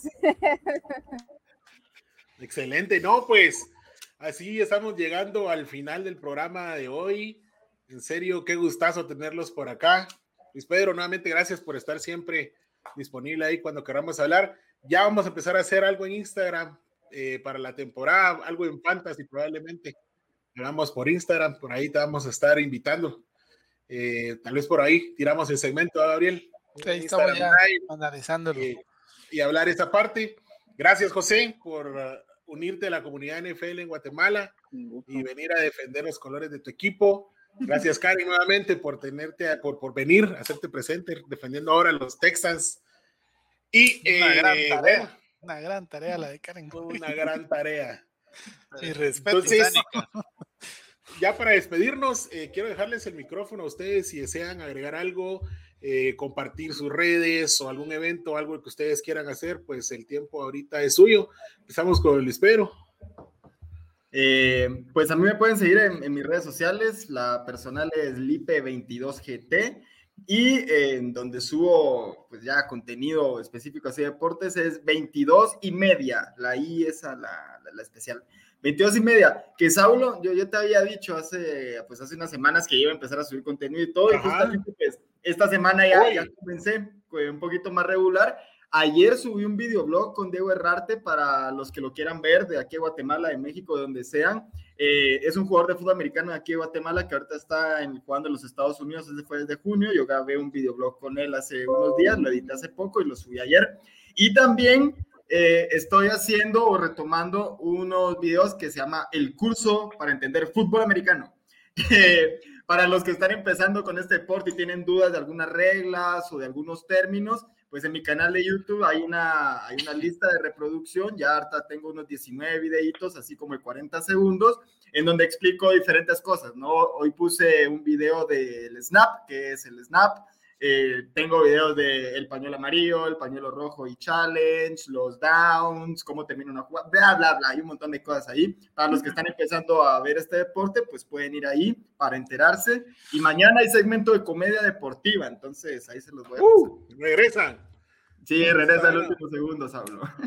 Fíjate que eh, en la parte que hemos estado trabajando en estos últimos dos meses, podría decirte, del podcast, está el podcast.net. Favor, no olviden visitarlo. Entonces, eh, en algún momento, una inquietud que tuvo el podcast hace mucho tiempo fue hacer un espacio, dedicar a explicar un poco el tema de jugadas, pero luego nos encontramos con 22 y media y vimos que ya lo estabas haciendo y lo estás haciendo muy bien. Entonces, vamos a platicar. Queremos dentro de la página del podcast dedicarle ese espacio a 22 y media para que el curso esté también a la mano ahí. Pues obviamente van a visitarte. Por ahí te voy a estar escribiendo y para utilizarte como, como el, maestro de lo que quisimos hacer en algún momento. Pues. profe. No, muchas gracias, Pablo. Muchas gracias a todos. Y no, eh, me hablas, nos ponemos de acuerdo y ahí yo te doy los links o los videos y, ahí vamos viendo qué onda. Sí, interesante. Excelente. Gracias, Luis Pedro. Y José, eh, algunas palabras si querás decir, algo querás eh, eh, promocionar, no sé. Pues promocionar no, solamente pues gracias por la invitación. como les digo, primera vez, estoy empezando a, hasta hace poco me agregué al grupo ¿no? de, de todo, en todo en redes sociales y todo. Así que soy un poquito nuevo. me estoy también igual conociendo el nuevo podcast que no, no lo había oído mencionar, pero hasta ahorita lo estoy poniendo al día. Y gracias solamente por la invitación. Eh, nada que promocionar por el momento. Ah, y si quieren seguir en mis redes sociales, pues es José-Brito 29. Excelente, gracias José. Y Karen, por favor, el momento, el micrófono es tuyo. gracias. Eh, pues no, únicamente agradecerles, fíjense ustedes, eh, muchísimas gracias por la invitación y por hablar un poquito acerca, muy poquito de los Texans, ya sabemos que les falta mucho, esperemos que esta temporada vaya a estar eh, un poquito entretenida para ver cómo se van reestructurando y pues nada, saludos a todos los fanáticos de los Texans, no, no, no nos rindamos, hay que seguir, hay que seguir apoyando al equipo y pues nada, saludos a mi amorcito también, feliz noche. Buenas noches, el amorcito de Karen Buenas noches, amorcito. Yo lo que le puedo decir a los fanáticos, a los fanáticos Texans es sean fieles, sean fieles. 26 años, 26 años y ahí seguimos en la lucha y este año es el nuestro y siempre va a ser. Y otros 26 más que vendrán. Tampoco va a llegar a eso. Cuando lo ven. Vas a llegar a edad para vacuna COVID y va a seguir siendo el año. No moriré sin verlo. Quedará grabado en el podcast. Y bueno, así llegamos al final. Yo nuevamente recordándoles a las personas que nos siguen, nos escuchan, no se olviden de visitar epocas.net. Ahí están todos los enlaces a nuestras redes. Estamos Instagram, estamos Twitter, Spotify y un montón de plataformas más de audio. Por si no tienen Spotify, solo le dan clic y ahí lo van a encontrar.